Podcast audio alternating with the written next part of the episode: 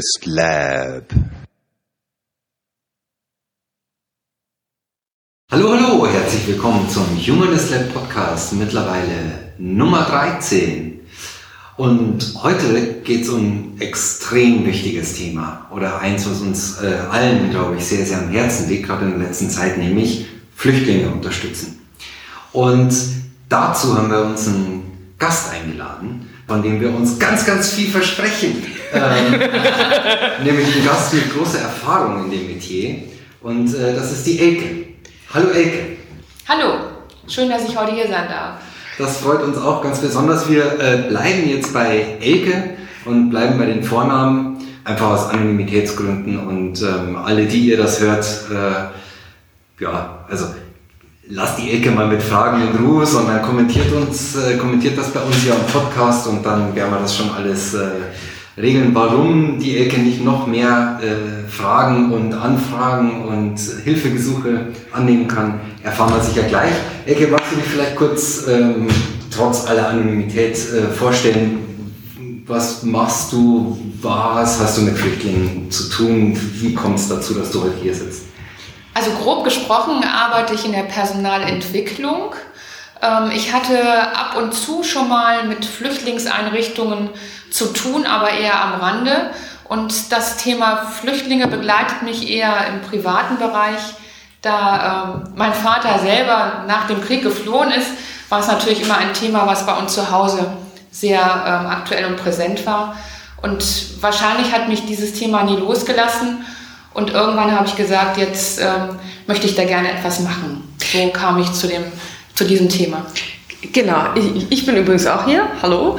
ähm, und ähm, wir hatten ja auch, irgendwann sind wir ja mal darauf gekommen, auf das Thema. Und da erinnere ich, dass... Ähm, na, dass ich das gleich so gut verstehen konnte, weil du das auch so beschrieben hast, dass du gesagt hast, äh, du hast so einen Druck verspürt, da was zu tun. Und dann hattet ihr, glaube ich, auch erst irgendwie in der Familie das besprochen und gesagt, ach Mensch, wie sollen wir das irgendwie hinkriegen? Und dann hattest du, glaube ich, das so beschrieben, dann wurde der Druck aber für dich irgendwann nochmal, ja, nochmal höher oder einfach so groß, dass du gesagt hast, so jetzt, ich kann irgendwie nicht mehr anders. Mhm. Wie, wie war das für dich?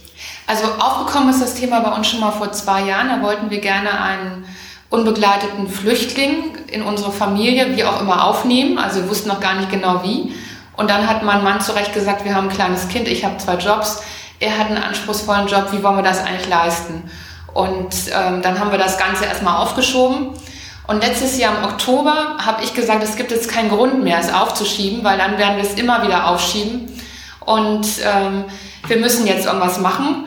Und da hat mein Mann eben auch gesagt, okay, dann ziehen wir das jetzt zusammen durch, melden uns als freiwillige Helfer, haben uns bereit erklärt, was zu machen, bei einer sozialen Einrichtung vorgesprochen und die waren letztes Jahr noch halbwegs überfordert mit dieser Fragestellung.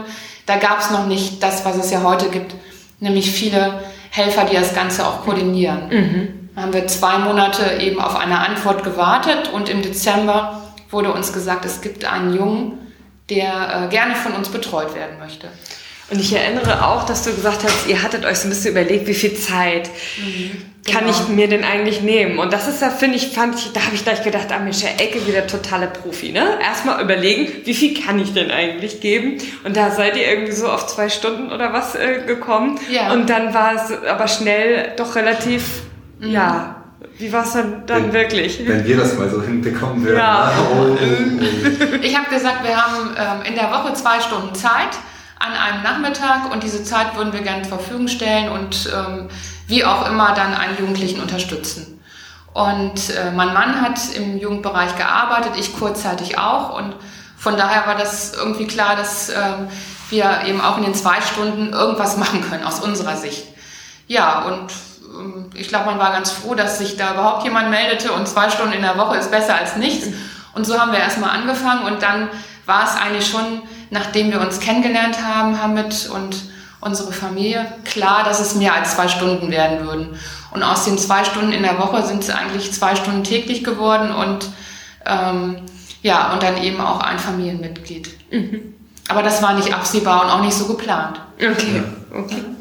Aber also was hattet ihr euch denn dann damals vorgenommen für die zwei Stunden pro Woche? Oder also wie, wie fing das an? Also muss man sich das so vorstellen, dass man sagt, okay, wir unterstützen jetzt bei der und der Tätigkeit, meinetwegen auf dem und dem Amt und dann wird das immer größer oder wie, wie hat sich das entwickelt?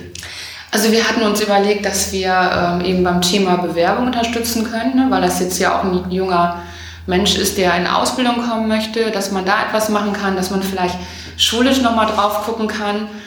Und äh, dann war eben auch noch die Überlegung, ähm, wenn man das jetzt von den zwei Stunden erweitert, dass wir ihn einfach bei irgendwelchen Ausflügen mitnehmen. Mhm. Und ähm, da eben gucken, was kennt er hier schon, was hat er noch nicht gesehen und wo hat er auch Lust drauf. Ne? So ist es eigentlich gedanklich gestartet. Und ähm, ja, und dann hat sich das irgendwie anders entwickelt, so von beiden Seiten. Hat das eine Dynamik angenommen, die auch natürlich sehr schön war dann. Ne? Ich stelle mir das jetzt, also wir machen diesen Podcast ja auch, weil wir denken, viele Leute denken irgendwie drüber nach, ne? vielleicht jemanden zu begleiten oder eine Familie zu begleiten oder was auch immer. Aber die meisten wissen ja eigentlich nicht, worauf sie sich da einlassen mhm. und haben auch keine Vorstellung davon. Und für manche wäre es vielleicht sogar tatsächlich besser, sich das nochmal zu überlegen, ne, weil es vielleicht auch erfordernder ist, als man denkt. Und für andere, wenn sie wüssten, wie das so ist, würden sie vielleicht sagen, ach, wenn das so ist, dann mache ich das. Mhm. Ich habe Zeit oder wie auch immer. Also einfach so diese Erfahrung so ein bisschen zu vermitteln. Und das Erste, was ich mich dann natürlich frage, ist, wie ist das, wenn man sagt, ich mache das und dann trifft man den zum ersten Mal und man will ja, aber man muss ja den auch erstmal kennenlernen, um dann vielleicht auch nochmal, also ich meine, was ist, wenn man den total doof findet? Ja, die Frage haben wir uns auch gestellt und dann ähm, war jetzt ja ein junger Mann aus Afghanistan, der ähm, aus einem ganz anderen Kulturkreis kommt.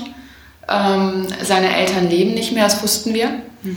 Und ähm, da haben wir uns auch überlegt, zum einen akzeptiert er mich als Frau, so ähm, wie ich eben als Frau bin.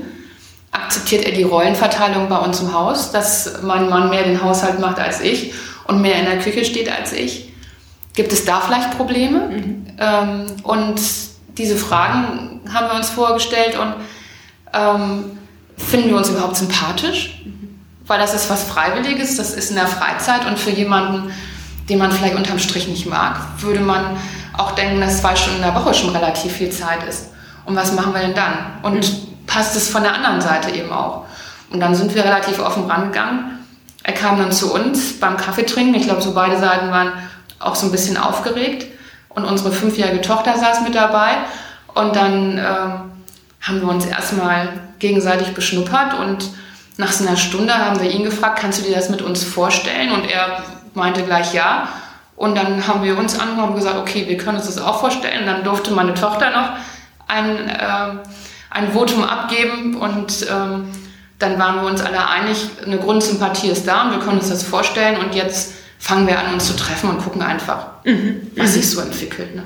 Okay, und ähm, sprecht ihr dann Englisch miteinander oder Deutsch? Deutsch. Okay, also er kann Deutsch. Ja, er ist seit, er war da äh, eben seit zwei Jahren in Deutschland und hat sehr schnell diese Sprache gelernt, ging ja auch dann zur Schule und ähm, hatte auch deutschen Anschluss und mhm. wir haben uns immer nur auf Deutsch unterhalten. Und was war seine Situation sozusagen? Also er war zwei Jahre da und äh, er ging zur Schule. Mhm. Aber jetzt war er ja irgendwie volljährig. Ja. Ähm, also was waren so, wie würdest du seine Situation beschreiben zu dem Zeitpunkt? 18 Jahre alt, ähm, ging zur Realschule und ähm, war so ein bisschen in einer hoffnungslosen Situation, weil sein Asylantrag immer noch nicht bearbeitet war er hatte noch nicht seinen Status geklärt. Er durfte also auch nicht nebenbei arbeiten. Und es war immer noch ähm, eine unsichere Situation, ob er überhaupt bleiben darf. Und wo wohnte er? In einer ähm, Flüchtlings-WG, will ich es mal nennen. Ne? Mhm. Also keine Notunterkunft in dem Sinne, sondern in einem Haus, wo eben, ich würde mal so sagen, vielleicht 12, 15 Leute untergebracht waren. Mhm. Aber schon in Wohnungen sozusagen, die dann geteilt werden. In Zimmern und dann mit einer Küche und einem Badezimmer. Ne? Mhm. Aber schon in einer Situation, wo er morgens zu spät zur Schule kam, weil er eine halbe Stunde anstehen musste, um auf Klo zu gehen. Mhm. Klar. Mhm. Also ähm, keine günstige Situation mhm. für jemanden, der sich auf Schule konzentrieren soll. Mhm. Mhm. Und was waren die ersten Themen, mit denen, die sich dann so rauskristallisiert haben?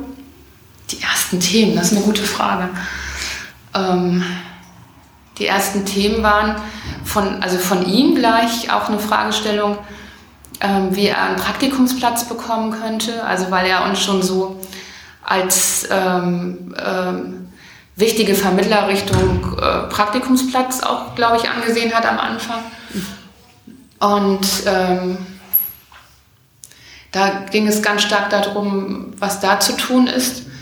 Dann ähm, waren auch so natürlich ein paar Behördengänge, die anstanden und wo ich dann auch mal bewusst mit ihm mitgegangen bin und wo, ich, wo wir dann hinterher gesehen haben, da öffneten sich auf einmal dann ganz anders die Türen. Also sobald jemand mit dabei war, der eben da vielleicht auch mal so ein bisschen anders rangegangen ist als so ein Jugendlicher, ähm, wurde er auch anders wahrgenommen und dann war halt viel zu organisieren. Er hatte jetzt kein Fahrrad, der äh, musste jetzt aus dieser äh, WG raus, brauchte eine Wohnung, das hatte man ihm dann gesagt, aber wie soll er an eine Wohnung kommen? Ne? Mhm. Und ähm, da musste ich dann Makler überzeugen und dann das Sozialamt wieder überzeugen und da war halt ja viel auch zu besprechen einfach. Ne? Mhm. Ja, und ähm, so richtige Förderung bekam er jetzt auch nicht, weil sein Status nicht geklärt war. Das hieß, dass ich mein gesamtes ähm, Netzwerk im Freundeskreis aktivierte wegen Nachhilfe ähm, für Mathe und Deutsch, damit er einen guten Abschluss hinkriegt. Und ähm, weil wir das irgendwann nicht mehr leisten konnten. Ne? Und da auch viele gerne mitmachen wollten. Mhm. Das heißt, wie hat sich der zeitliche Aufwand dann so entwickelt im Laufe der Zeit? Also ich würde sagen, sehr schnell Richtung ähm, täglich was zusammen machen. Wir ähm, haben, also und äh, wenn wir nicht uns persönlich gesehen haben, dann über WhatsApp eigentlich mehrfach am Tag Kontakt. Das ist so auch das Medium, was er am liebsten, glaube ich, nutzt. Ne? Und ähm, ähm, also das ging relativ schnell eigentlich mit diesem. Ich verstehe alle die jungen Leute. ja. Aber gut, ich hätte jetzt natürlich auch sagen können, ich habe jetzt nicht äh, so die Zeit, aber ich habe dann nachher gedacht, das waren einfach viele Themen, die mussten auch schnell geklärt werden. Der mhm. musste nun mal jetzt auch wissen, wie es weitergeht im Sommer, wenn die Schule vorbei ist. Der kann nicht alleine eine Wohnung finden. Ich meine, das kann man mal versuchen als, ähm, als Flüchtling ähm, ohne Status eine Wohnung im Hamburger Raum zu finden. Ne? Mhm. Viel Spaß dabei. Und äh, das sind einfach Sachen, die, da braucht er jemanden. Wie hast du das gemacht? Mit den Maklern? Also was, wie hast du denen das verkauft, sag ich jetzt mal? Den Makler? Mhm. Ja. das mit dem Makler, das war so eine Sache. Ähm, ich habe ja verschiedene auch angeschrieben und ähm, da irgendwie das, bei einem habe ich das so dargestellt, dass es im Prinzip ein, jemand ist, äh, ein Pflegekind von uns ist. Aber dann habe ich gedacht, das stimmt halt so nicht. Ich muss jetzt mal irgendwie auch bei der Wahrheit bleiben. Und dann ähm, habe ich das so auf unterschiedliche Art und Weise versucht und am Telefon bin ich eigentlich immer abgebügelt worden. Und als ich dann beim letzten Mal am Telefon abgebügelt wurde, habe ich so eine emotionale E-Mail an einen Makler geschrieben, der genau wusste, wenn er jetzt nicht ihn zumindest für die Besichtigung zulässt, dann, ähm, dann ist er wirklich, dann ist er, nein, dann ist er wirklich so, dann muss er sich so schlecht dabei fühlen. Ne? Ähm, dass ich dachte, vielleicht gibt es doch noch ein Maklerherz. Ne? Und das habe ich dann getroffen bei ihm. Und dann muss ich ganz ehrlich sagen, habe ich beim Besichtigungstermin, ich kann es jetzt nicht schönreden, alle weiblichen Register gezogen, die ich zur Verfügung hatte. Was sollte ich anderes machen? Und ähm, ihn dann versucht, dahingehend ja, so ein bisschen zu bezirzen. Mhm. So, und das hat dann einigermaßen geklappt. Respekt. Ja. ist doch super. Also natürlich wäre es schöner, wenn es äh, nicht nötig wäre, ne? Ja. aber es ist trotzdem toll, dass du das geschafft hast. Mhm. Also, ne? Das finde ich, das finde ich wirklich. Und wie habt ihr das gemacht denn mit der Cottage? Weil er kann doch gar keine Cottage bezahlen, oder? Ähm, das habe ich über das Sozialamt geregelt. Ah, okay. Mhm, das okay. Ähm, wird dann als Darlehen quasi gewährt und äh, kann er monatlich zurückzahlen, genauso wie Kaution dann eben. Also ne, diese beiden Punkte. Das finde ich krass. Die Cottage muss er als Darlehen. Mhm. Das finde ich schon echt heftig. Das ist ja super viel Geld, ne? Mhm. Das stimmt. Krass. Ja. Gut, das war jetzt eine kleine Wohnung, die günstig war, da ist sie natürlich nicht so, mhm. nicht so hoch. Und, ähm, aber ohne Makler hätte es gar keine Chance gegeben, nee. dass er eine Wohnung bekommt. Und auch, also man darf dabei nicht vergessen, der hatte immer noch keinen Aufenthalt ja.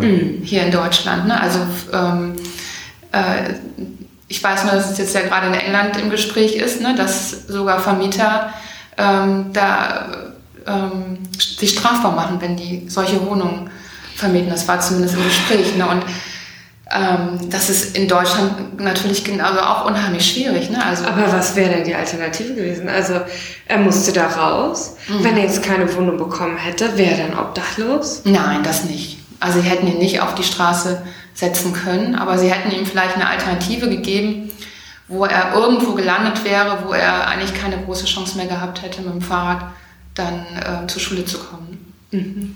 Das dann vielleicht noch, dass er dann da irgendwo anders untergekommen wäre. Ne? Und man muss auch dazu sagen, dass das Ganze nur funktioniert hat, weil wir persön eine persönliche Bürgschaft abgegeben haben. Mhm. Ja. Ne, das kam dann eben auch noch hinzu, neben die Bezirzen des Maklers. Okay, verstehe. Ja, das ist auch ein wichtiger Punkt. Ne? Mhm. Ja, ist ja schon krass, ne, dass ich dann irgendwie, ich meine, das wusstest du ja am Anfang nicht, ne, dass solche Sachen anstehen, wie irgendwie so mal zum Amt gehen, sowas, irgendwie, keine Ahnung, irgendwas zu regeln, dann die Sache mit der Wohnung, dann was ist, ne, mhm. was wird, wenn, wenn, wenn er mit der Schule fertig ist und so. Also da stelle ich mir halt unheimlich schwierig vor, dass man ja irgendwie einen, mit einem Menschen konfrontiert ist, dem man irgendwie sagt, so, okay, lass mal hier zusammen ein bisschen was machen und ich helfe so. Aber man kann gar nicht antizipieren, in welche Situation der in der nächsten Zeit kommen wird. Mhm. Ja, also weil, ich meine, es ist ja alles total offen und super unsicher. Kein äh, äh, Asylantrag geht nicht durch, der wohnt mhm. irgendwo, dann fliegt er da wahrscheinlich relativ plötzlich irgendwie, muss er da gehen. Also mhm. wie war das denn für ihn, diese, diese Unsicherheit? Oder konntest du das ein bisschen abfedern dann oder ihm so ein bisschen Halt geben? Oder also wie, wie fühlte sich das für ihn an? Wie fühlte mhm. sich das für dich auch an? Also für ihn war es unerträglich, gerade mit der Situation, dass sein Antrag nicht bearbeitet wurde. Das war sicherlich so der Hauptpunkt, diese Unsicherheit. Ich habe ihn immer versucht, damit zu beruhigen, dass äh, Deutschland nicht nach Afghanistan abschiebt. Also auch wenn der Status nicht geklärt ist, ist es schon sicher, dass er hier bleiben kann. Das war immer so das, was ich auch an Informationen bekommen hatte. Und das fand ich jetzt relativ beruhigend und dachte, okay, das andere ist jetzt eben weil die mit äh, diesen Tausenden von Anträgen überfordert sind. Und ähm, er hatte immer die Vorstellung, wenn ich dann zum Bundesamt für Migration und Flüchtlinge fahre nach Neumünster, dass ich das dann klären würde. Also man, wir waren irgendwann in der Situation, dass er dachte, wenn ich das mache, wird sich schon alles klären. Ne? Das kann ich natürlich nicht, ne? mhm. ne? weil ähm, das äh, einfach Behördengänge sind, die, die werden nach Reihenfolge behandelt und mhm da steht man halt hinten, hinten an. Ne? Und das war dann zum Teil für mich schwierig, ihm das klarzumachen, dass nicht alles nur dadurch, dass wir jetzt da sind, sich positiv ändern wird und dass auch bestimmte Dinge vielleicht auch negativ bleiben und ähm, dass viel Engagement von ihm auch erforderlich ist ne? und, und nicht nur von uns. Da, das war, glaube ich, dann auch so eine Schwierigkeit, weil er hatte ja plötzlich, dadurch, dass wir dazu kamen, hatte er Perspektiven. Es ging relativ schnell. Ich hatte Praktikumsplätze für ihn weil ich irgendwo angerufen hatte und das dann positiv geschildert habe mit ihm und eine Begeisterung für seine Person hervorgerufen habe. Das konnte ich, glaube ich, ganz gut vermitteln. Und auf einmal öffneten sich die Türen und beim Sozialamt waren die total nett zu ihm und haben dann Sachen bewilligt, die er vorher nicht hatte. Und er bekam dann eine, eine ähm, Karte, ähm, um selber dann eben ähm, zum Arzt gehen zu können und solche Sachen. Aber es war klar, dass es irgendwie nicht unendlich so weitergeht. Ne? Ja, weil das muss, es ist schon irgendwie logisch, dass es für ihn erstmal den Eindruck vermittelt, okay, mhm. die können alles möglich machen. Ich kann das offensichtlich nicht, also gucke ich jetzt einfach, was was die noch weitermachen können mhm. irgendwie. Ne? Aber was mich noch mal interessiert, äh, bevor wir vielleicht auch noch mal ähm, auf dieses Thema kommen, wie du ihn auch bei ins Praktikum ver verkauft hast, wie äh, ihn da präsentiert hast. Welche Erfahrungen würdest du sagen, waren, äh, sind äh, waren für dich bemerkenswert ähm, im Umgang mit den Behörden? Wo du vielleicht auch unter eben äh, dem, dem Vorzeichen, wenn jetzt andere überlegen, sich da zu engagieren, worauf, was ist gut, wenn man es vorher weiß? Also ich hatte ja so eine gewisse Vorstellung vor, wenn ich ganz ehrlich bin, auch so vom Sozialamt, ne, dass man da in ewigen Gängen sitzt, stundenlang wartet und dann da mehr oder weniger ähm, auch so als, als Bittsteller auftritt. Also irgendwelche Schubladen, die ich da vorher hatte. Und ähm, ich habe für mich festgestellt, dass, ähm, dass das wohl heute alles nicht mehr so stimmt. Ich weiß nicht, ob das früher noch, früher überhaupt so stimmte, ne? weil ich kann es ja jetzt nicht von früher zu heute beurteilen. Ich habe ja jetzt nur den Ist-Zustand. Und ich bin auf so viele Menschen da getroffen, die wirklich auch so hilfsbereit waren. Da war ich also total geplättet von. Auch die ähm, am Anfang für ihn bei dem Thema Wohnung zuständig waren, die haben dann noch irgendwie privat organisiert, dass er ähm, Umzugshelfer hatte, ähm, die dann irgendwie ein Sofa, was ich bei eBay Kleinanzeigen für ihn bekommen hatte, dahin transportiert haben und haben sich dann neben ihrer Arbeit engagiert. Und das hätte ich im Leben nicht erwartet, muss ich ganz ehrlich sagen. Und da hat sich mein Bild komplett verändert. Und ähm, ich habe ähm, E-Mail-Adressen bekommen, wo ich mich dran wenden konnte, wenn ich eine schnelle Frage hatte.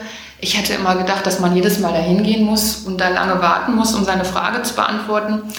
Ich habe direkt Durchwahlen und E-Mail-Adressen bekommen und es war alles un, äh, unbürokratisch. Und das war im Rahmen quasi der Arbeitsgemeinschaft hier in, in Hamburg. Das ähm, war, kann ich jetzt nur für Pinneberg sagen, weil mhm. wir in Pinneberg das gemacht haben. Ah, okay. Mhm. Und ähm, dann habe ich sogar ähm, den Schritt gemacht und habe tatsächlich beim Bundesamt für Migration ähm, angerufen in Neumünster, weil ich dachte, wenn ich so gute Erfahrungen gemacht habe hier bei den Ämtern, dann wird es da vielleicht auch ähnlich laufen. Und ähm, habe dort angerufen und gleich gesagt, dass ich ein unheimlich schlechtes Gewissen habe, überhaupt anzurufen, weil ich mir vorstellen kann, wie viel da zu tun ist.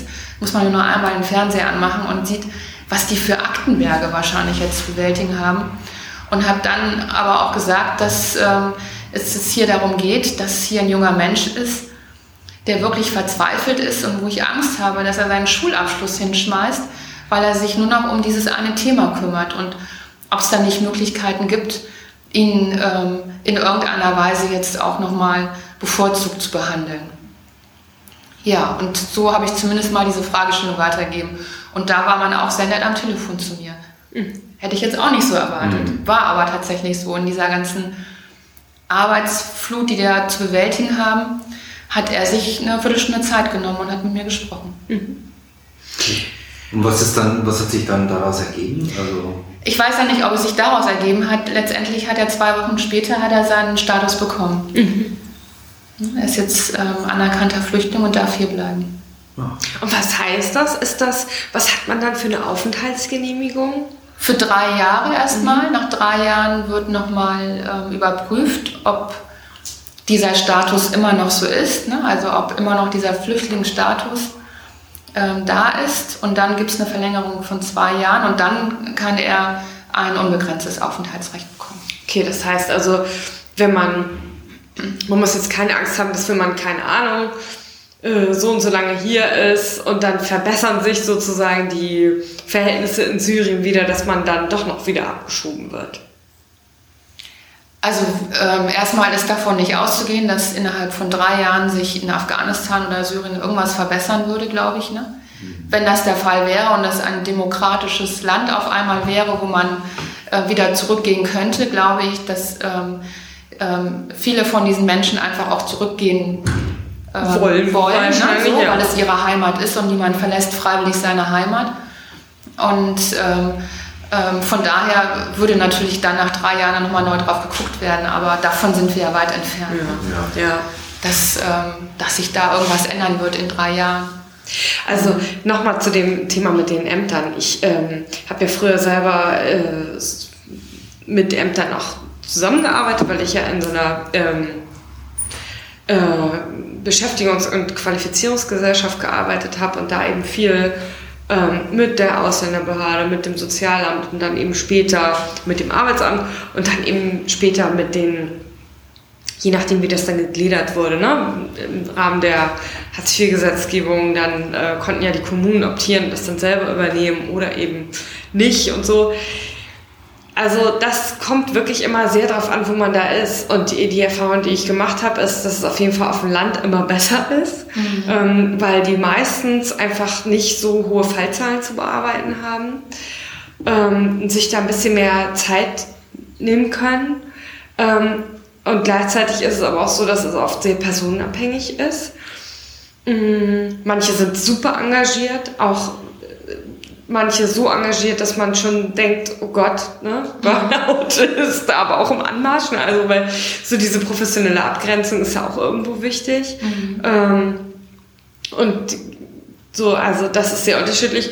Aber ich habe auch ganz schlimme Szenen mitbekommen, äh, gerade bei der Ausländerbehörde, die alle keine Fremdsprachen können aus okay. irgendwelchen Gründen. Und dann ja. wirklich wie im Film so die Leute einfach anschreien, weil sie denken, sie würden das dann verstehen, okay. dass man denen auf Deutsch dann entgegenruft. Also, ähm, und halt schon auch Verweihungshaltung. Also es gibt alles Mögliche, es kommt mhm. immer darauf an, an wen man da gerade äh, gerät. Und ich glaube, ein ganz wichtiger Punkt ist, und das spielt auch bei dieser Ausländerbehörde natürlich eine Rolle, wenn ich mit jemandem spreche und wir haben einen ähnlichen kulturellen Hintergrund, und damit meine ich gar nicht so sehr, dass wir beide aus Deutschland kommen, auch, sondern dass wir vielleicht ähnliche Bildungsabschlüsse haben, dass wir einfach derselben Schicht angehören und wir dieselben kulturellen Codes beherrschen, dann sind die manchmal so froh und erleichtert, weil die Kommunikation dann total leicht ist. Ähm, also gibt's echt auch Leute, die mit den Klienten relativ schlecht zurechtkommen. Aber wenn dann ne, jemand aus ihrem eigenen hm, ja, äh, kulturellen Milieu dann da anruft, dann sind die manchmal so froh, dass, dass, dass sie jetzt auf einer Ebene mal frei sprechen können. Dann geht manchmal auf einmal alles Mögliche. Das kann man jetzt gut oder doof finden. Ich finde, darum geht es aber auch gar nicht. Ich finde es nur wichtig, das zu wissen. So, mhm. ne? Das kann man ja auch für denjenigen wiederum dann auch versuchen, äh, das auch einzusetzen. Mhm, das stimmt. Also einfach zu überlegen, was ist das für jemand? Wie, wie, wie spreche ich den an, dass das für den auch nachvollziehbar ja. ist. So, ne? Mhm. Genau. Und ich meine, äh, als wir schon einmal kurz darüber gesprochen hatten, da hattest du auch gesagt, du hattest, äh, warst doch überrascht, wie dass sozusagen die eine Behörde natürlich auch immer nur begrenzte Informationen hat, was wie läuft, mhm. ähm, weil es dann doch relativ verteilte Zuständigkeiten gibt. So habe ich das verstanden jedenfalls. Mhm. Ja, das ist ja, glaube ich, generell auch ein Problem, dass ähm, eben für jeden Schritt eine andere Behörde dann zuständig ist, das Sozialamt, dann ähm, gibt es so ein, wie das, das Bauamt, was dann für ähm, die Unterkünfte wieder zuständig ist, ne, oder ich weiß nicht, ob das Bauamt, das war auf jeden Fall wieder ein anderes Amt. Dann gibt es die Ausländerbehörde und ähm, später, wenn der Status geklärt ist, geht es an das Jobcenter über. Und ähm, für jemanden, glaube ich, der diese ganzen Strukturen nicht kennt, ist es ganz schwer zu durchblicken, wer eigentlich für welche Dinge jetzt wirklich Ansprechpartner ist. Ne? Also, und ich habe nur gedacht, wenn es für mich schon schwierig ist, das zu durchblicken, wie ist es denn für einen 18-Jährigen? Und ein 18-Jähriger, der hier allein in Deutschland ist, für den ist das Jugendamt nicht mehr zuständig. Mhm. Der ist hier wirklich alleine. Es sei denn, dass irgendeine Organisation ähm, ihn an die Hand nimmt und sich dafür zuständig fühlt. Das war jetzt in dem Fall nicht der Fall, sondern er war wirklich komplett alleine. Und das ist schon dramatisch, finde ich, in dem Alter, weil ein 18-Jähriger, finde ich, ist immer noch ein Kind. Also auf jeden Fall in einem fremden Land ist das eine totale Überforderung. Ne? Mhm. Also selbst wenn man so ein bisschen erwachsen ist. Und äh, wenn ich überlege, also einmal, wie waren wir mit 18?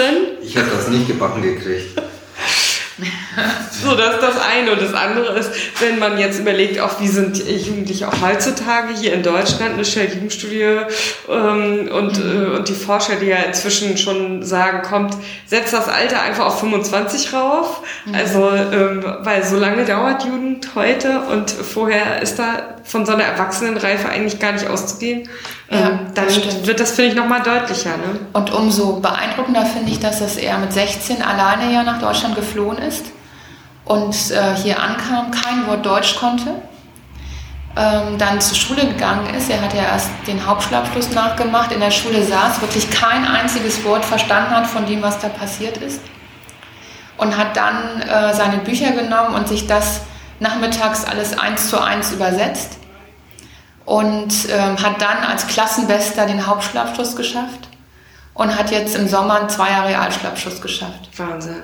Und das finde ich wirklich eine Leistung, die ist, ähm, die ist so unglaublich. Und ähm, da kommen wir zur Beantwortung der Frage, wie habe ich ihn ne, für Unternehmen verkauft und genau mit dieser Geschichte. Mhm.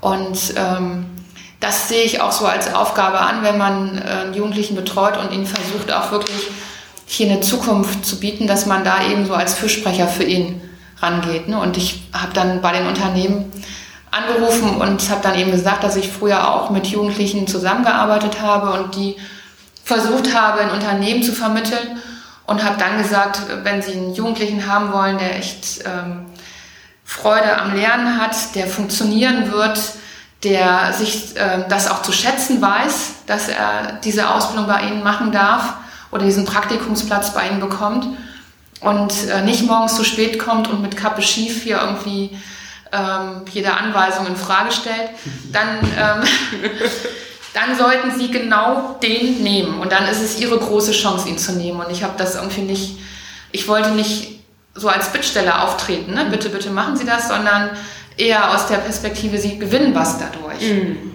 Wenn Sie das machen, das ist eigentlich Ihre Chance als Unternehmen die sie ergreifen müssen. Und wenn sie das nicht machen, dann wird es jemand anderes machen und dann kriegen sie halt wieder ihr Kappe-Schief-Modell, was, was, was abspringt und Ärger macht und ähm, lieber irgendwie Partys macht, als da die Ausbildung durchzuziehen. Also so habe ich das dann gemacht und das, das war relativ erfolgreich, muss ich mhm. sagen. Also so, ne? Ja. Mhm. Aber wenn, die haben alle gesagt, wenn wir nur die Bewerbung hingeschickt hätten ohne diese mündliche Erklärung hätten die ihn nicht eingeladen. Das finde ich auch schon beeindruckend. Also, mhm. ne? Aber es ist ein wichtiger, finde ich, total ja, wichtiger Insight. Ne? Total wichtig. Mhm. So, also, ja, da hat man jemand mit einer, also extrem beeindruckenden Biografie. Mhm. So. Kriegt man das irgendwie aufs Papier, das ist, das ist irgendwie schwierig. Und ich befürchte, dass halt viele Leute einfach die Situation sehen und nicht den Menschen mit seinen, mit seinen Fähigkeiten, mit seinen, ähm, auch mit seinem Willen, ne? ja. irgendwas zu machen. Ist auch, also ich ähm, kann das auch sogar verstehen. Wenn ich diese ja. Geschichte nicht dazu höre, dann urteile ich nach dem Papier und dann sehe ich eine Reihe von Schwierigkeiten. Dann ähm, sehe ich die Schwierigkeit, dass der ähm, hier vielleicht nicht integriert ist, dass er die Sprache nicht kann ähm, ein anderer Kulturkreis. All diese Schwierigkeiten eröffnen sich sofort und daneben ist vielleicht ein ähm, deutscher Bewerber, ähm, den ich schon von irgendwoher kenne und ähm, das ist natürlich der einfachere Weg auf den ersten Blick. Ne? Und deswegen brauchen die, glaube ich, dann diese Erklärung dazu ich weiß ja, dass du auch beruflich sozusagen ja noch mit anderen Institutionen irgendwie zu tun hast, die mhm. äh, ja, die auch irgendwie im weitesten Sinne mit dem Thema äh, befasst sind. Und als wir uns das erste Mal darüber unterhalten haben, das ist ja sogar schon ein bisschen wieder her, mhm. ich glaube zwei Monate oder so. Ähm, und jetzt ist ja, also zumindest in unserer Wahrnehmung, unheimlich viel passiert, ins ja. Rollen gekommen. Natürlich einfach ähm, es ist medial sehr präsent, dass viele Flüchtlinge kommen. Es sind wahrscheinlich auch mehr Flüchtlinge, die gerade jetzt auch ankommen. Die Situation in Ungarn ne? und äh, jetzt heute die Situation an der dänischen Grenze. Die Messehallen, die ja auch mhm. medial viel Aufmerksamkeit bekommen haben, das ganze bürgerschaftliche Engagement, das äh, da jetzt auch, sagen wir mal, zivilgesellschaftliche Engagement, das da ähm, äh, deutlich wird, sichtbar wird. Wie hat sich das für dich dargestellt? Also wie reagieren jetzt auch so die unterschiedlichen Netzwerke darauf? Hast du da einen Eindruck? Welche unterschiedlichen Netzwerke meinst du jetzt? Also so Institutionen, mit denen du zu tun hast. Das sind ja eher keine Behörden, aber ja. schon irgendwie soziale Institutionen. Mhm. Ähm, es ist natürlich so, dass jetzt auch gerade ähm, die ganzen Institutionen überrollt werden und ähm, gar nicht das Personal haben, um sich dem zu stellen und ähm, auch dadurch zum Teil in der Kritik sind in den Medien. Ne? Ähm, das nehme ich schon wahr und dass es dann für die auch sehr, sehr schwierig ist. Mhm. dann gibt es die Sorge noch, was passiert jetzt eigentlich, wenn die erste Welle der Hilfsbereitschaft abebbt. Mhm. Ja. Ja, im Moment ist es ja wirklich überwältigend, also was, was für eine Welle der Begeisterung für dieses Thema hier ähm, über, über Deutschland schwappt, finde ich. Ähm, und da habe ich so die Befürchtung, dass das aber irgendwann abebben wird. Jetzt ist das so, alle machen sich stark für Flüchtlinge. Es gibt natürlich jetzt auch viele Studenten, die ganz viel gemacht haben. Jetzt geht die Uni wieder los. Irgendwann wird das nicht mehr realistisch, realistisch sein, so viel zu leisten. Und ähm, dann ist die Frage, was passiert, wenn es weniger werden?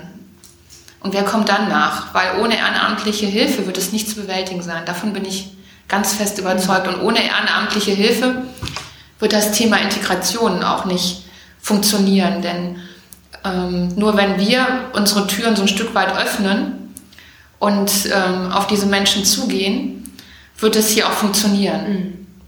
Und ich habe auch viele Interviews im Fernsehen gesehen, wo sich ähm, eben Flüchtlinge einfach wünschen, mehr Kontakt zu haben mhm. zu den Deutschen. Und das ähm, hat mich so ganz stark berührt auch, dieser Wunsch. Und wo ich denke, das muss doch möglich sein. Mhm. Und das muss doch auch auf einfachere Art und Weise vielleicht möglich sein, als wir es jetzt gemacht haben. Es muss ja nicht gleich jeder einen Jugendlichen an die Hand nehmen und ihn so eng begleiten. Das ist ja auch die Frage, was, was kann und was will ich da leisten. Und ähm, ähm, aber viele sind ja auch ähm, so, dass sie Kinder haben in einem gewissen Alter und meine Idee wäre es jetzt mehr Familien zusammenzubringen.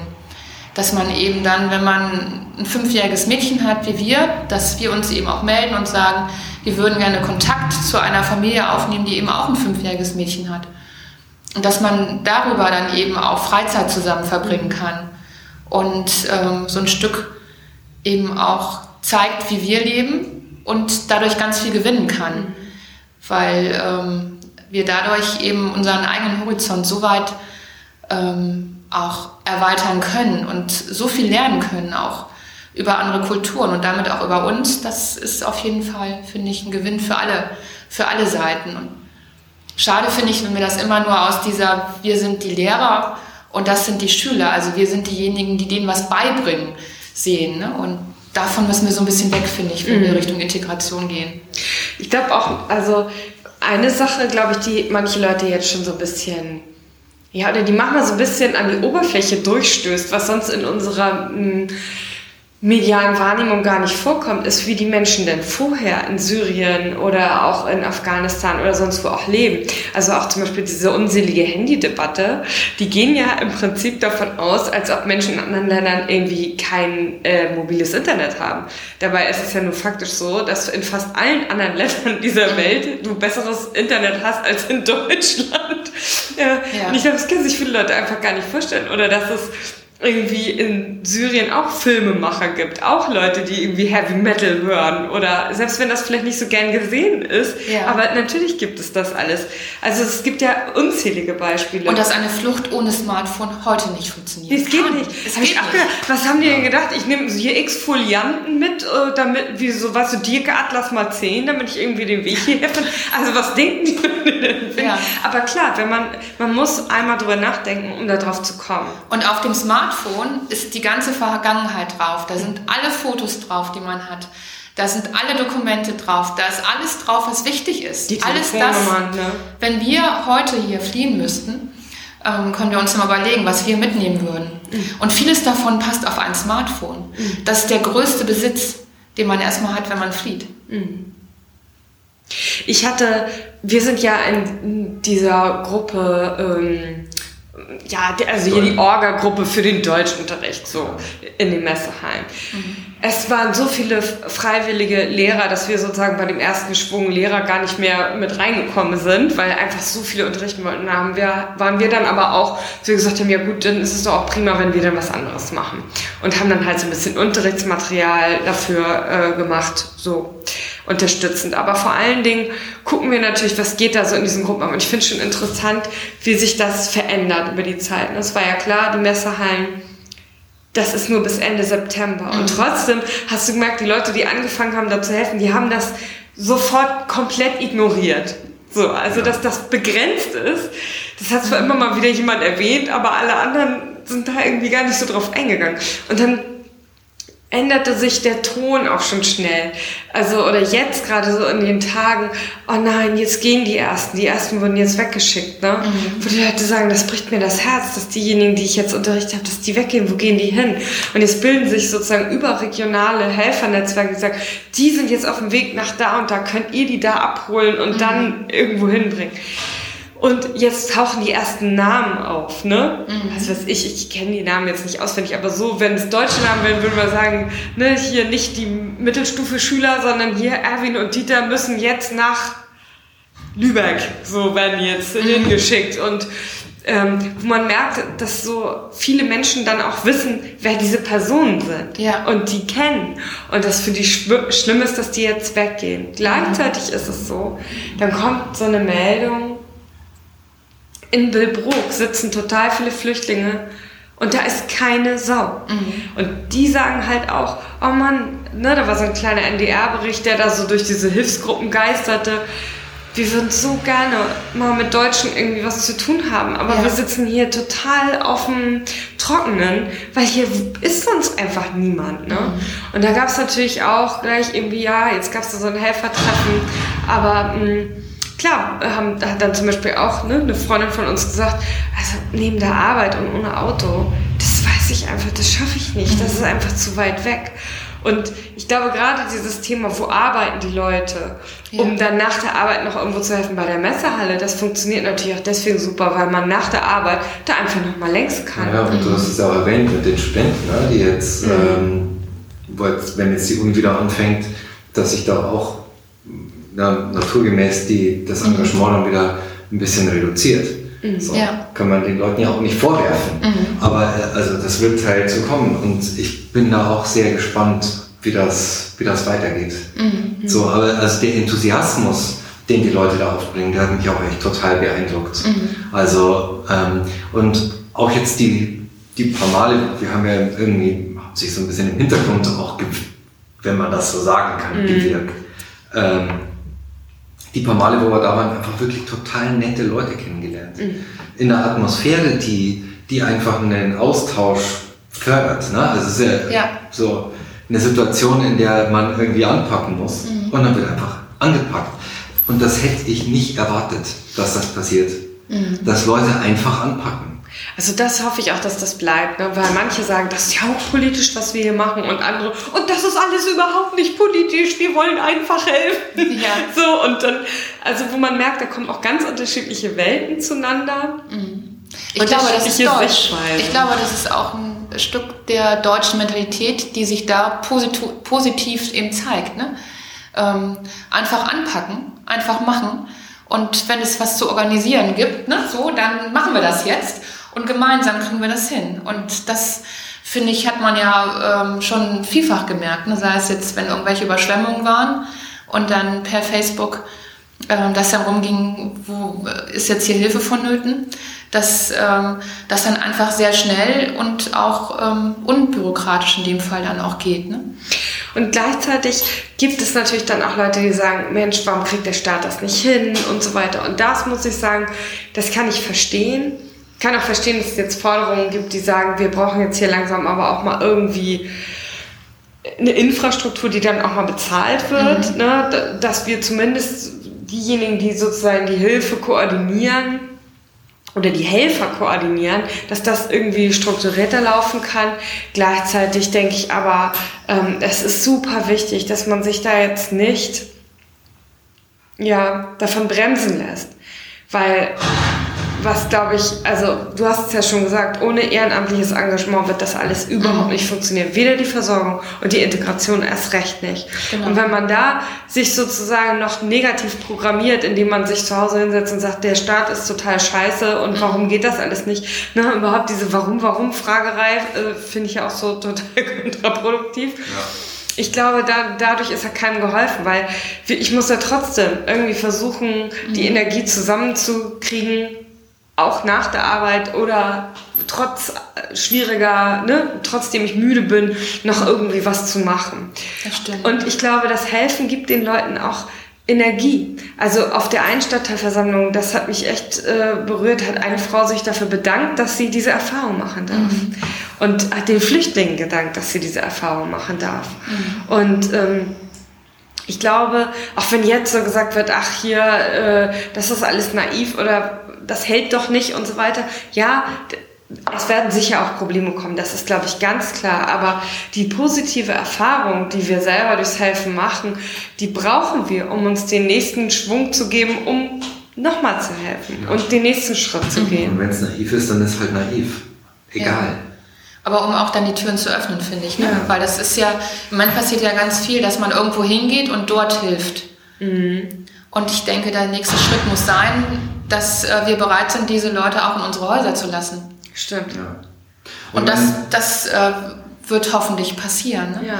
Dass ähm, man nicht dann damit aufhört, dass sie vielleicht irgendwann eine Wohnung haben und ähm, das dann irgendwie weitergeht, sich irgendwelche sozialen Institutionen jetzt wieder drum kümmern, sondern dass man eben diesen Kontakt, der jetzt darüber entsteht, indem ich jemanden Deutsch beibringe, dazu genutzt wird, vielleicht mal ihn einfach zum Grillen einzuladen. Ja. Mhm. Und du, Elke, hast das ja gemacht als Vorreiterin, muss man ja fast schon sagen. Nee, also, also das, da gibt es ja noch. Also nein, nein, auch ein bisschen. Also ich also, würde schon sagen, so ein bisschen Avantgarde ähm, ist das ja doch. Also jetzt im Vergleich zu, zu dem, was jetzt in den letzten ein, zwei Monaten irgendwie sich so mhm. entwickelt hat. Und ähm, das würde mich auch noch interessieren, wie, also wir haben ja jetzt schon so ein bisschen über dein, deine Perspektive auf die Ereignisse jetzt gesprochen. Ähm, aber du machst das ja nun schon eine ganze Weile. Ne? Mhm. Ähm, was hat dich denn motiviert oder so gepackt, äh, da dran zu bleiben? Also die Frage hat sich gar nicht gestellt, ob ich aufhöre, weil der Junge ähm, in uns die Familie gesehen hat. Und ähm, wenn wir da nicht weitermachen würde, dann ähm, gäbe es für ihn die Familie nicht. Mhm. Also ähm, von daher stellt sich für mich die Frage gar nicht, machen wir da weiter oder nicht. Und äh, natürlich ist das nicht alles rosa-rot. Und ähm, man kann jetzt nicht erwarten, dass man auf der einen Seite etwas macht und auf der anderen Seite die pure Dankbarkeit erfährt und ähm, die totale Harmonie da ist. Dessen sollte man sich vielleicht auch im Vorfeld bewusst sein. Ähm, oder auch nicht und geht da einfach naiv ran, so wie ich. Ne? Das ist auch nicht verkehrt. Aber ähm, das ist eben ja, in dem Fall, weil es eben Jugendlicher ist und ähm, weil er in unsere Familie reingekommen ist, ist es eben so wie bei Jugendlichen in dem Alter. Da gibt es eben Handlungen, die man einfach nicht versteht. Und ähm, wo man dann sagt, dann ist man auch enttäuscht, ne? also wo er bestimmte Chancen nicht wahrgenommen hat. Mhm. Und dann habe ich mir auch die Frage gestellt, warum mache ich das? Erwarte ich da Dankbarkeit? von ihm? Mache ich das deswegen oder was ist meine Erwartungshaltung eigentlich, mhm. ähm, um das zu machen? Auch darüber sollte man sich im Vorfeld klar sein. Und, ähm, und dann einfach zu akzeptieren, dass dieser Mensch eben Entscheidungen trifft, die für einen selber total abwegig sind. Mhm. Und wo ich sage, ist der denn verrückt nochmal? Ne? Und ähm, dass er jetzt nicht weiter zur Schule geht und noch Abitur macht, also solche Sachen. Und dass er jetzt einen, einen eigenen Weg geht das muss man dann irgendwann akzeptieren. Wie mit den eigenen Kindern im Zweifel auch, ne? Ja, das ist schmerzlich, aber ist so, ne? Und ähm, ja, so, so war das eben dann in dem Fall auch. Mhm. Hast du ja, vielleicht noch einen, ähm, keine Ahnung, Tipps für, für Menschen, die das auch machen wollen, die auch aktiv werden wollen? Was wäre dein was würdest du denen gerne mit auf den Weg geben? Also erstmal sollte man es wirklich hinterfragen, was ist leistbar? In welcher Lebenssituation bin ich gerade?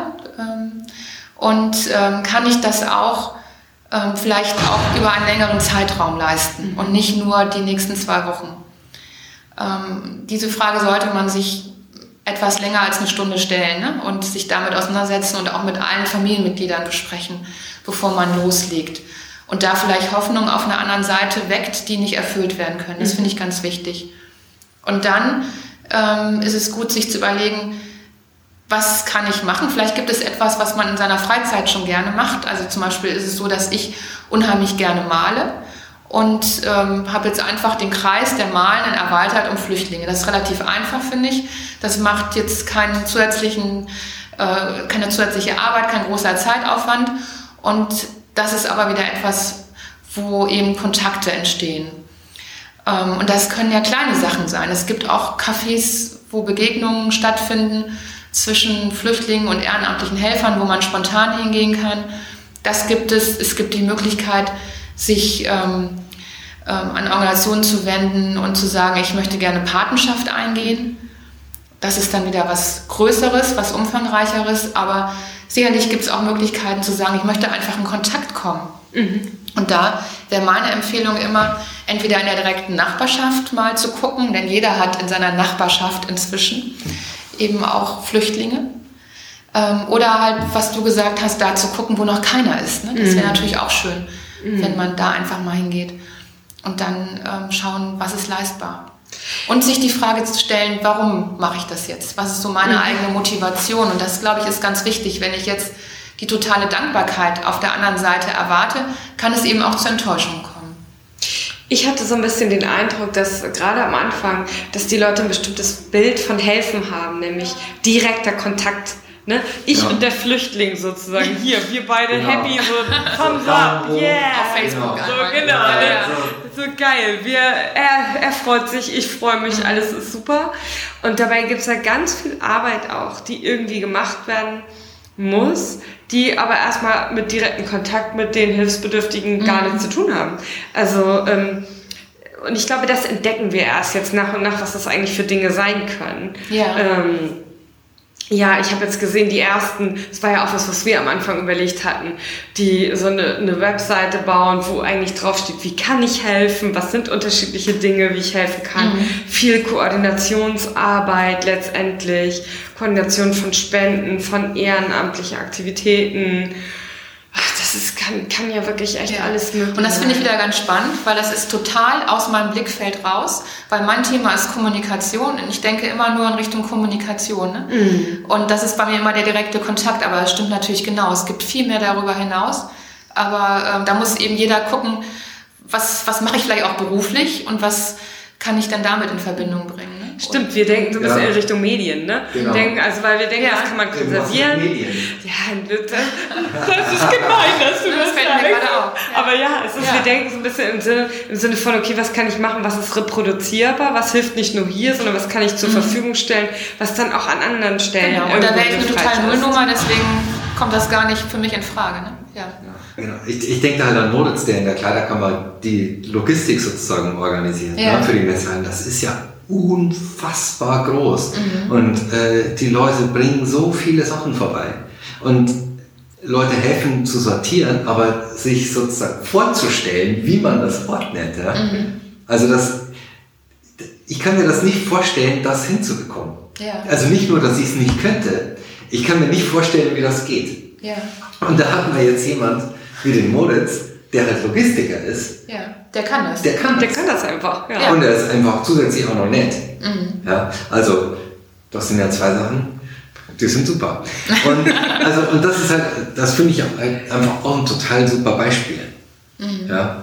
Einfach zu gucken, was kann ich und genau. davon einfach ein bisschen was zu öffnen. Genau, und es wird halt alles gebraucht. Das ist ja irgendwie, scheint mir so, ne? Also egal, was man kann, mhm. das wird irgendwie und trotzdem finde ich es auch wichtig, auch ähm, vielleicht andere soziale Institutionen nicht ganz aus dem Blick zu verlieren, weil meine Sorge ist da auch wiederum, wenn ich jetzt ähm, an andere Institutionen denke, die ganz stark auf Spenden angewiesen sind mhm. und auch ähm, auf Hilfe angewiesen ja. sind, dass denen wiederum die Helfer wegbleiben, weil alle Richtung Flüchtlinge jetzt streben. Mhm. Und auch da ist ähm, Hilfe notwendig. Ne? Also was ich ganz gut finde, ist, dass bei den Sachen, zumindest da, wo es um Sachgeschichten geht, dass die schon sehr gut vernetzt sind mit äh, anderen Initiativen mhm. und alles, was da irgendwo, also äh, das, was auch immer wieder gesagt wird, hier kommt nichts weg. Mhm. Ne, das wird sonst abgeholt von der Tafel oder die arbeiten auch mit obdachlosen Initiativen zusammen Super, und so ja. weiter. Also das ist, glaube ich, zumindest was die Situation hier in den Messehallen angeht, echt ganz gut. Inwieweit das immer alles so möglich ist, was die kleineren Initiativen angeht. Ne? Also weil jede, es gibt ja noch andere Erstaufnahmezentren, die eben weiter draußen sind. Mhm. Und das ist echt so problematisch. Ne? Ja. Also meine Hoffnung wäre da halt, dass, dass jetzt die Situation einfach ein verstärktes Bewusstsein für überhaupt Hilfebedürftige mhm. äh, oder unterstützenswerte ähm, ja, äh, Initiativen oder, oder, oder äh, Causes ja, irgendwie hervorruft. Und mhm. vielleicht, vielleicht wird es wirklich so sein, selbst wenn, wenn einige Leute dann irgendwann ihr Engagement ein bisschen zurückfahren, weil es die Lebenssituation nicht mehr zulässt, ähm, dass, dass trotzdem noch das Bewusstsein da ist, ja, dass, dass man was bewegen kann ja. und dass es auch gut ist, was zu bewegen und dass dass das bleibt. Mit anderen Menschen das zusammen. Mir, genau, das würde ich mir so wünschen. Ganz ehrlich, ich glaube, äh, eine, ein Riesenhebel ist Facebook. Das hätte ich nie gedacht. Das hätte ich auch nicht gedacht. Aber es ist wirklich so, hier, ne, in der Innenstadt, sage ich jetzt mal, wo eben auch diese ganzen ja, Leute halt wohnen, die in dem Alter sind und oder auch so Tätigkeiten eben ausüben. Da ist total selbstverständlich, wie koordinieren und schnell über Facebook oder über sonst was mhm. irgendwie. Ähm, und das geht alles so zack, zack, zack. Und ich glaube, das zu übertragen, auch gerade in die Randbezirke, wo halt oft sich eher ältere Leute engagieren, die sagen, oh, Facebook, soll ich mich da echt anmelden? Aber man wird einfach echt schneller, es geht alles reibungsloser. Ich glaube, das würde echt helfen, auch wenn das so eine totale Billo-Einsicht ist. Aber ähm, das, das finde ich, merkt man total. Mhm. Also, dass wenn man sagt, komm, scheiß drauf, für die Flüchtlinge melde ich mich bei Facebook an und Google Apps mache ich auch noch mit, ähm, dann geht auf einmal total viel. Ja, so. das stimmt. Mhm. Ja. Also, ich glaube, wir haben heute super viel erfahren. Und das war, also, also ich fand das total, total toll, was du, was du uns erzählt hast und auch von, von der Entwicklung und ähm, von deiner Initiative. Also nochmal ein riesen Kompliment sowieso dafür. Ne? Ähm, und auch vielen, vielen Dank, dass du, dass du bei uns warst und das geteilt hast. Und äh, hoffen wir mal alle, dass das irgendwie weitergeht mhm. und ähm, dass Menschen, die in Not sind, weiter geholfen wird. Und dass wir, so wie wir hier sitzen, irgendwie auch weiterhin die, die Kraft und die Möglichkeiten haben, das zu tun. Mhm. No? Und auf der anderen Seite gibt es einem auch wieder ganz viel und auch viel Kraft. Also von daher, ich kann es nur empfehlen. Ähm, und es macht auch wahnsinnig viel Spaß. Und ich habe mich gefreut, hier zu sein. Und vielleicht gibt es den einen oder anderen, der dann eben auch in der Richtung was macht. Ich glaube, wir können da jeden gebrauchen. Cool. In diesem Sinne. Denken. Bis zum nächsten Mal. Denken, handeln. Zuversicht. Yay.